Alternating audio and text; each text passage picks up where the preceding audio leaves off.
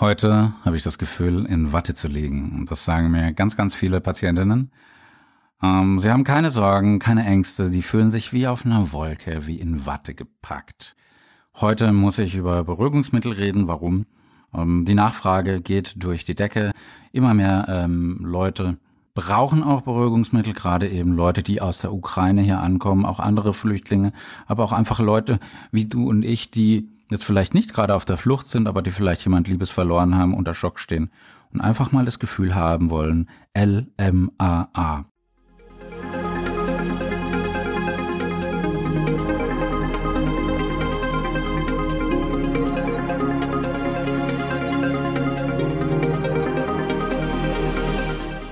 Das ist jetzt kein Plädoyer oder Werbung für ein Arzneimittel, weil es ist verschreibungspflichtig und du weißt schon bei Risiken und Nebenwirkungen und so weiter. Aber ich muss heute über Tavor reden, über eben Lorazepam, über Benzodiazepine. Das ist eine Gruppe der Beruhigungsmittel, die sehr potent sind, sehr beliebt sind und äh, sich großer Beliebtheit erfreuen.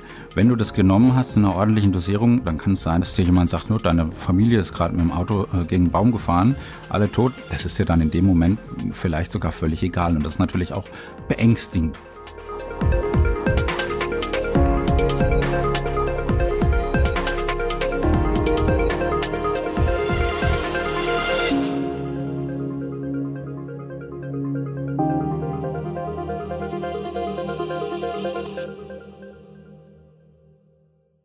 Dementsprechend kannst du dir vorstellen, dass es in Notfall- oder Krisensituationen auch genau das Mittel der Wahl ist. Was macht jetzt Lorazepam? Lorazepam gehört zu den Benzodiazepinen. Es wird anxiolytisch, also es löst deine Angst. Es ist antikonvulsiv, das heißt, diese epileptischen Potenziale werden unterdrückt. Und gerade bei Epileptikern ist es ganz, ganz wichtig, äh, schnellstmöglich hier Lorazepam zu verabreichen, und zwar in Form von einer Schmelztablette, damit eben dieser Status Epilepticus nicht so schlimm wird. Ne? Und danach kann er dann entspannt schlafen. Ich habe das mehrere Male persönlich ähm, als Zivi, als betreuender Zivi miterlebt und es ist äh, beängstigend, wenn du das das erste Mal siehst, aber auch beim zweiten und auch beim letzten Mal ist es beängstigend, weil das ist für diesen Patienten wirklich ähm, eine große Pein. Es ist, äh, er hat sich nicht unter Kontrolle. Es ist mega, mega anstrengend. Und du bist dann wirklich froh, wenn er wieder ganz normal, natürlich erschöpft, aber dann nach seinem ja, beruhigenden Schlaf dann wieder aufwacht und halbwegs bei Sinnen ist. Deswegen auch schlaffördernd, klar, es fördert den Schlaf, es ist krampflösend, also muskelrelaxierend bis 2012 oder 14. Das weiß ich jetzt nicht so genau. Gab es Tetrazepam, ein anderes Benzodiazepin, das man dann gerade beim Orthopäden verschrieben hat. Und da war der Orthopäde dann immer der Beste. Da konnte man auch hier in Waldönn beim Orthopäden damals acht Stunden gewartet haben, wenn er dann auf einmal äh, Tetrazepam verordnet hat. Dann, spätestens nach der ersten Einnahme, da waren die äh, Seniorinnen und Senioren so glücklich, weil sie eben etwas high waren und eben die Muskeln wirklich wie bei einem Schlangenmensch waren. Herr Reuter, das ist was Wunderbares. Kriege ich das nicht? Und nochmal sage ich, das müssen Sie mit Ihrem Arzt besprechen. Aber in Frankreich lief es dann so über, dass viele Patienten dann eben das als Dauermedikation bekommen haben. Die Frage liegt es dann am betreuenden Personal, am Patienten und am Arzt. Hat jeder seine Wahrheit für sich. Was relativ schade ist, es musste dann vom Markt genommen werden und die Patienten, Patientinnen, die haben jetzt nichts zur Verfügung, nichts Adäquates. Es gibt zwar das Metocarbamol, da ist der Handelsname Orthoton. Das gebe ich eigentlich immer im Notdienst ab, regelmäßig, wenn der Patient irgendwie Rücken hat oder so äh, wenn der Muskel weich gemacht werden muss, aber das merkst du dann erstmal nach zwei, drei Tagen. Und so lange musst du den Patient vertrösten. Da kriegt er noch sein Diclofenac oder ein stärkeres Schmerzmittel oder was Antientzündliches dazu aber ähm, sowas wie Tavor oder Lorazepam verordnet der Orthopäde nicht, weil es ja vor allem eben müde macht, sediert, aber nicht so diese muskelrelaxierende Wirkung hat. Aber gut. Tavor kommt hauptsächlich als Beruhigungsmittel zum Einsatz bei Angst- und Panikstörungen, weil es hat eine längere Wirkdauer, zum Beispiel, ich würde mal sagen, so einen ganzen Tag lang. Und das ist, deswegen ist es gerade in der Intensiv- und Notfallmedizin äh, State of the Art, weil so ein epileptischer Anfall, der kann lebensgefährlich sein. Und man nimmt es natürlich auch zur Prophylaxe äh, eben derselbigen, weil das kann kein Mensch brauchen.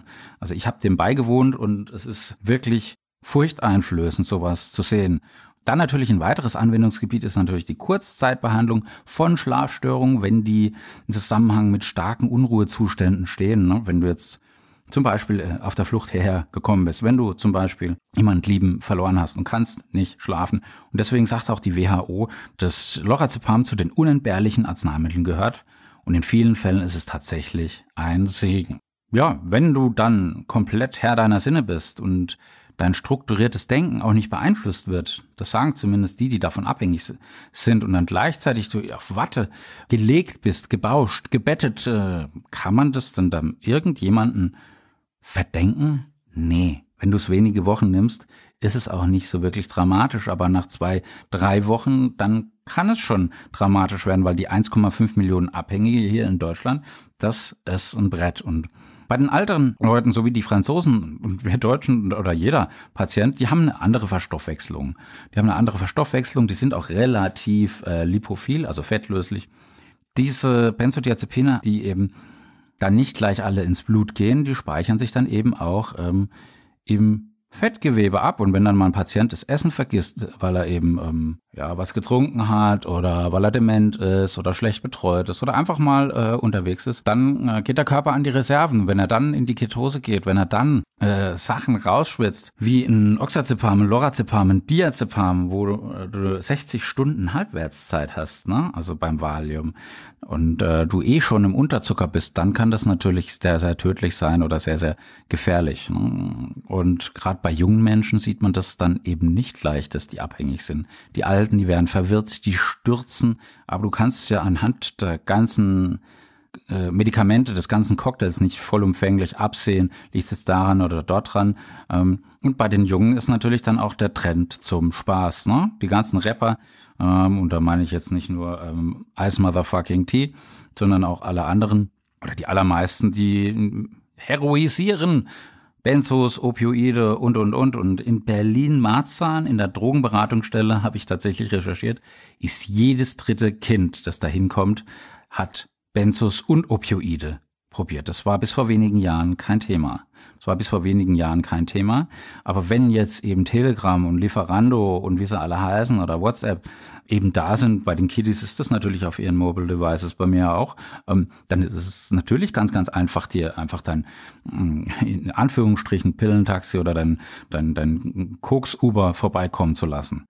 Früher war das so ein Phänomen in der Ami-Szene, aber seit 2019 mit Capital Bra. Ich habe ihm auch ein, ein, Video gewidmet. Äh, ich kann ihn wirklich nicht ausstehen. Man sollte dieses Video eigentlich verbieten, aber was, was, was bringt's? Oder diesen Song verbieten? Wahrscheinlich würde es dann noch begehrlicher werden. Ich war neulich mal nachts in Berlin unterwegs auf dem Weg zum Kongress, als ich vom Bahnhof kam, bin dann über einen Alex gelaufen. Da kam auch das Lied, gib mir Tilidin, ja, ich könnte eine brauchen. Hey, Capi, fuck you, sorry, äh, lass es bitte, lass es bitte einfach oder sing einfach andere Songs, einfach ignorieren, vielleicht hilft das was. Jetzt mal Butter bei die Fische. In den letzten zwei Jahren, da konnten wir nicht in den Club gehen. Und da greifst du natürlich lieber auf Substanzen zurück, die kuschelig sind und einen Rückzug ins äh, Private fördern. Da nimmst du jetzt ja nicht gerade äh, Crystal oder Methamphetamin wahrscheinlich, wovon ich natürlich auch abrate. Aber wenn Kevin allein zu Hause ist mit Tavor, mit Codein und Alkohol, dann gibt es auf jeden Fall kein Happy End. Und die Frau mit den Tauben im Central Park, die wird dann auch nicht vorbeikommen. Die gibt's gar nicht. Dann ist der Tod durchs äh, Ersticken äußerst wahrscheinlich. Außerdem wirst du abgestumpft und ja, du scheißt aus elender Welt. Dir ist all dein ganzes soziales Umfeld völlig egal und das sind Dinge, die einfach dann wenn man so ein bisschen feine Fühler dafür hat, dann schon mitkriegt, aber so einfach als Angehöriger bei einem Pubertierenden sehr, sehr schwierig irgendwie wahrnehmen kann.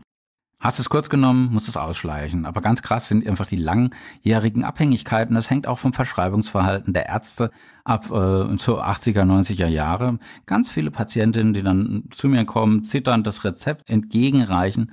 Herr Reuter, einmal Tavor, immer Tavor. Und ich habe ganz, ganz viele Gesichter vor mir. Und als ich ähm, den Beruf angefangen habe, vor uh, 15, 16 Jahren, da war ich am Anfang erschrocken.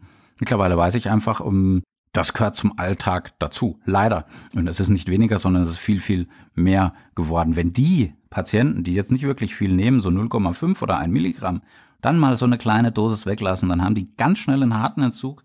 Es endet dann nicht selten in einer Psychose und manchmal auch im epileptischen Anfall, der, wie wir schon oft gehört haben, sehr gefährlich ist. Und jetzt sind Kinder natürlich neugierig und das ist in der Regel echt geil wenn es um Informatik oder Mathe oder sonst was geht. Aber bei Drogen ist das suboptimal. Das ist gefährlich.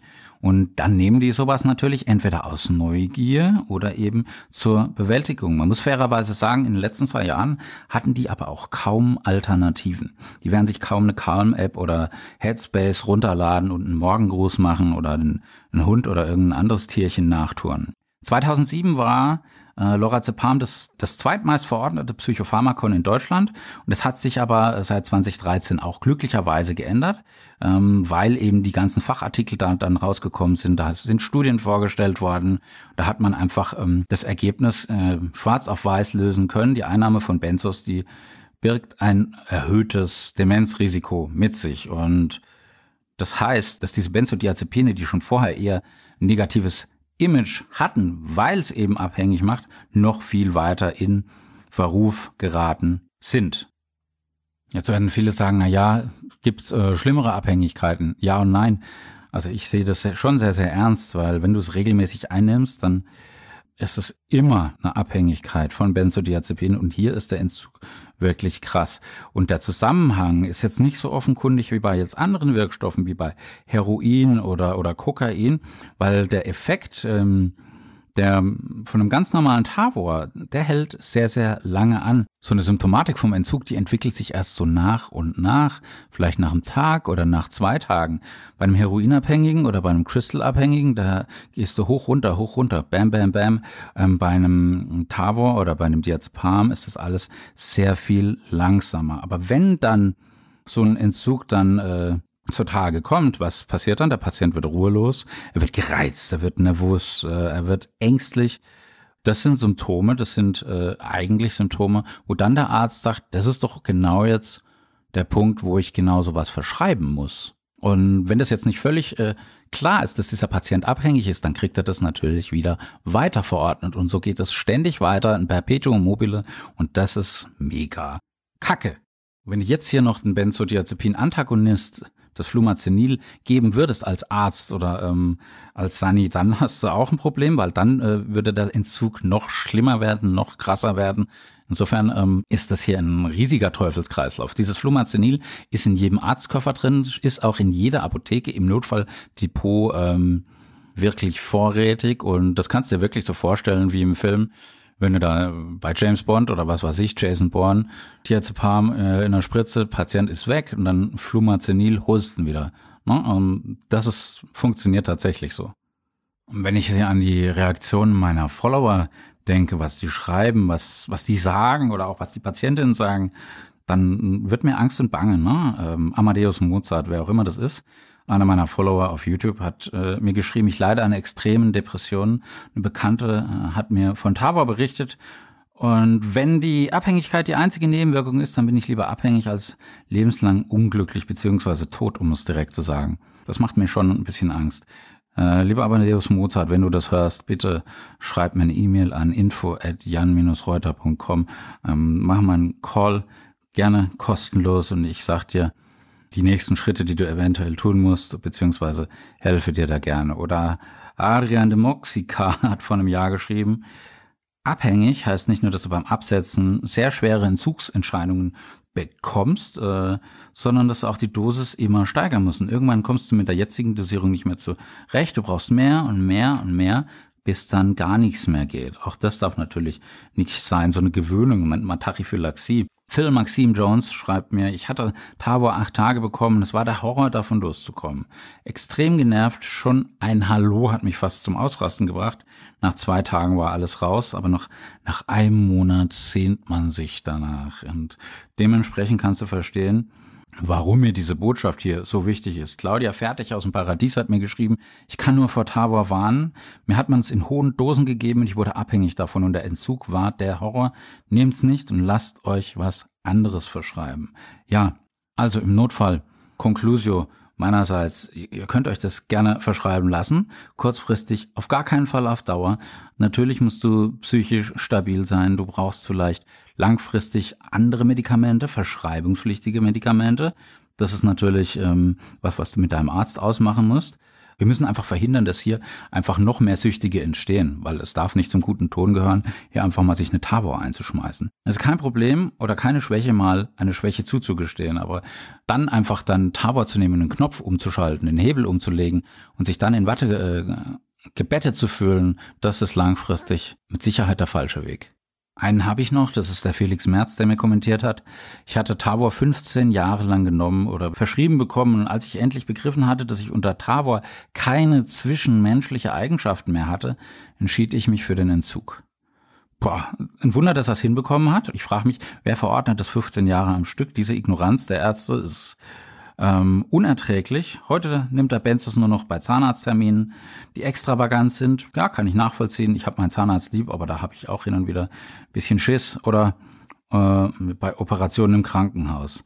Es hat Vorteile, es hat mehr Vorteile, Tavor nicht dauerhaft zu nehmen und erspart einen Entzug. Und dann schreibt er noch, äh, Tavor stört auch die emotionale Weiterentwicklung. Das kann ich bestätigen. Das sehe ich bei ganz, ganz vielen ja, deine Entscheidung. Aber bei Menschen mit Bewusstsein für Medikamente sieht er kein Abhängigkeitspotenzial. Doch, das sehe ich schon. Weil da ständig in Watte äh, gebettet zu sein und hier auf der Wolke Cloud Number 9 oder Cloud Number 7 zu fliegen, ähm, ist einfach viel zu verlockend für den Patienten, für jeden Einzelnen. Und zu guter Letzt noch Evelyn B., die hat mir geschrieben, ich habe zweimal im Abstand vor, äh, von zwei Jahren eine Schmelztablette Tava bekommen, vorne IP da ich unter Panik leide, wenn ich in die Vollnarkose gehe. Ich habe es als so wohltuend empfunden, dass ich mich sogar jetzt noch irgendwie danach sehne. So was hatte ich noch nie und ich habe schon manche Droge in meiner Jugend ausprobiert. Schon total scary. Bitte, liebe Evelyn, lass es. Auch gerne eine E-Mail an mich, wenn ich dir irgendwie helfen kann mit NEMs. Also wirklich nur äh, mental oder auch nur beratend. Ich will hier nichts verdickern über den Kanal, um Gottes Willen. Bitte nicht falsch verstehen, aber mir ist wichtig, hier diese Botschaft rauszutragen. Ähm, bei Risiken und Nebenwirkungen fragen Sie Ihren Arzt und Apotheker. Das ist der entscheidende Punkt. Ich wünsche euch einen wunderbaren Start in die Woche. Schaut euch auch das Video dazu an. Da habe ich auch meinen Stargast Milad mit reingepackt. Auch der gibt ein klares Statement zu Benzodiazepinen ab. Ansonsten zieht die Mundwinkel nach oben. Love Peace. Bye.